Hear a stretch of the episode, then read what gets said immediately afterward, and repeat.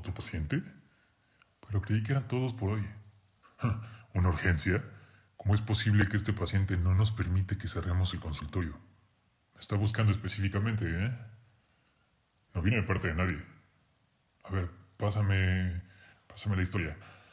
Vamos a ver. Ah, insomnio, delirio, alucinaciones visuales y auditivas. Parece esquizofrénico. Mm, tiene una nota extra. Eh, parecer tiene un amigo imaginario que no para de llorar. Qué interesante. Que pase. Pero antes, oye, es posible que lo que escuchemos sea inquietante. Prepárate.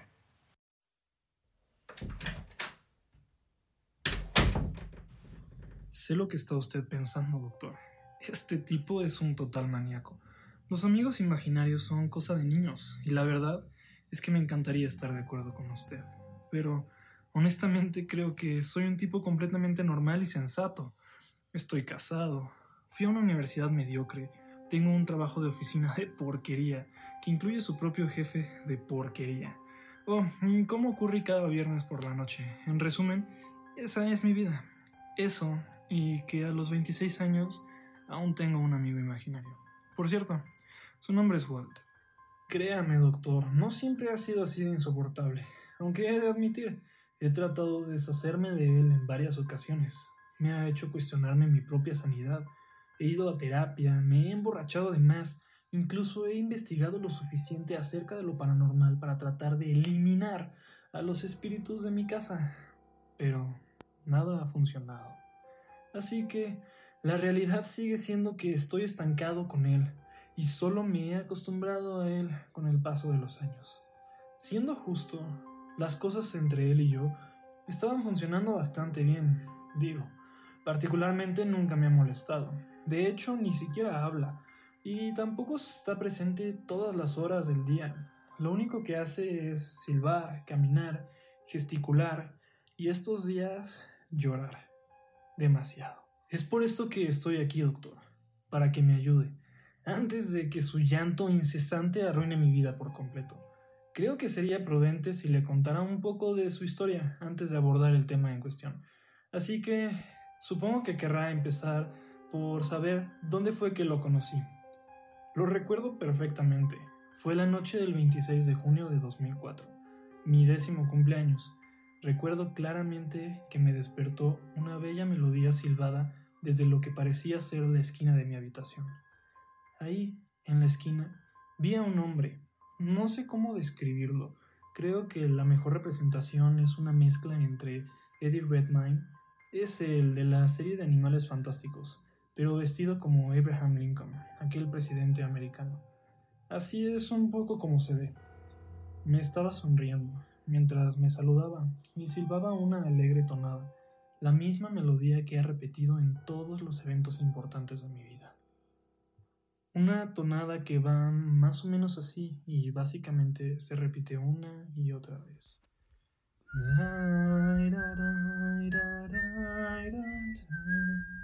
Es la misma tonada que silbó el día de mi boda, en mi graduación, cuando descubrí que mi esposa estaba embarazada y por supuesto, el día que me conoció.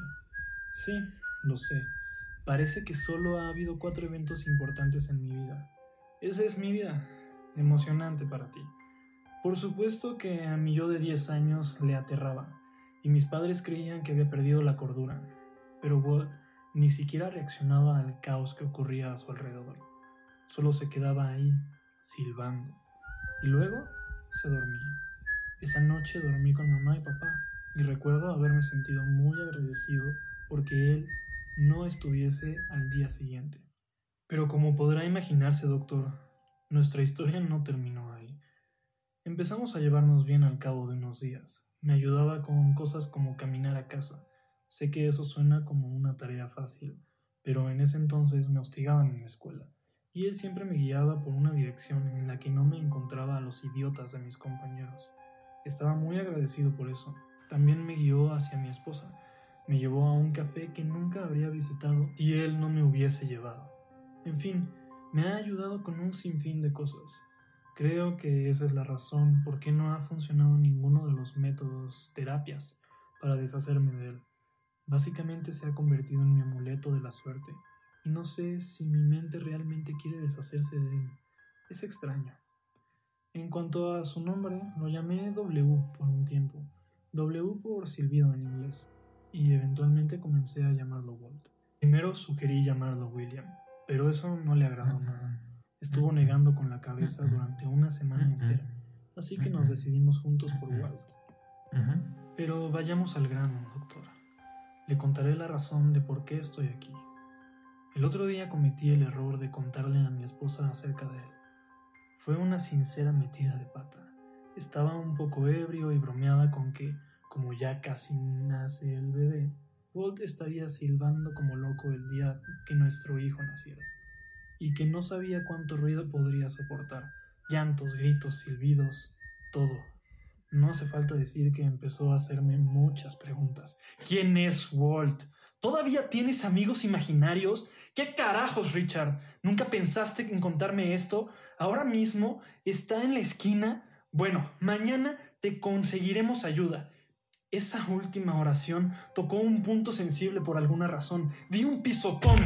Walt estaba en el rellano, muy despierto, viendo nuestra discusión intensamente. No, traté de deshacerme de él hace años. La verdad, Lisa, es que él siempre ha estado ahí para mí y no puedo arreglármela sin él. Normalmente duerme a esa hora y ya lo despertaste. ¡Jódete!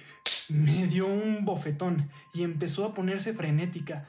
Vas a tener un hermoso niño, Richard. Tienes que asumir la maldita responsabilidad. No puedo creer la mierda que estoy escuchando. Vamos a conseguir la ayuda que necesites, te guste o no. De todas formas, últimamente no has estado mentalmente bien del todo. Walt empezó a enfadarse, algo que nunca había visto antes. Eres una maldita perra, Lisa. Ya hiciste que se enoje. Por el amor de Dios. Lisa también comenzó a enfadarse. Me estás asustando, Richard. Suéltame. Lo siento. No sé qué se apoderó de mí, pero en ese momento la abofeteé con fuerza. Cayó por las escaleras y Walt corrió hacia mí para ver dónde aterrizó. Se acercó a ella, revisó su pulso y empezó a llorar. Demasiado. No ha parado de llorar desde entonces. Le dije a Lisa que dejara de ser tan dramática. Esa perra está enfadando a Walt y ella sabe que yo sé lo que trama. Ella quiere que puede hacer que vaya al hospital si finge estar muerta, pero no voy a caer en su trampa de ninguna manera. Pero ha sido muy terca. Lleva tres días tirada al pie de las escaleras. Tres días de llantos de Walt. Realmente está siendo terca y Walt no deja de llorar. Por favor, doctor, ayúdeme. Cierra la boca, Walt. Cierra la puta boca, Walt. Cállate. Ya cállate, Walt. Jódete, para de llorar.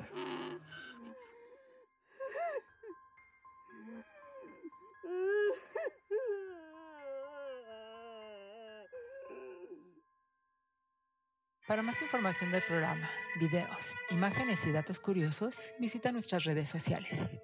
Si quisieras contribuir con este podcast, envía un correo a fantasticodr.noche.gmail.com Todas las historias narradas en este podcast están bajo una licencia de Creative Commons y cuentan con la autorización escrita de los autores. Cualquier reproducción parcial o total debe ser expresamente permitida por el equipo de Doctor Noche.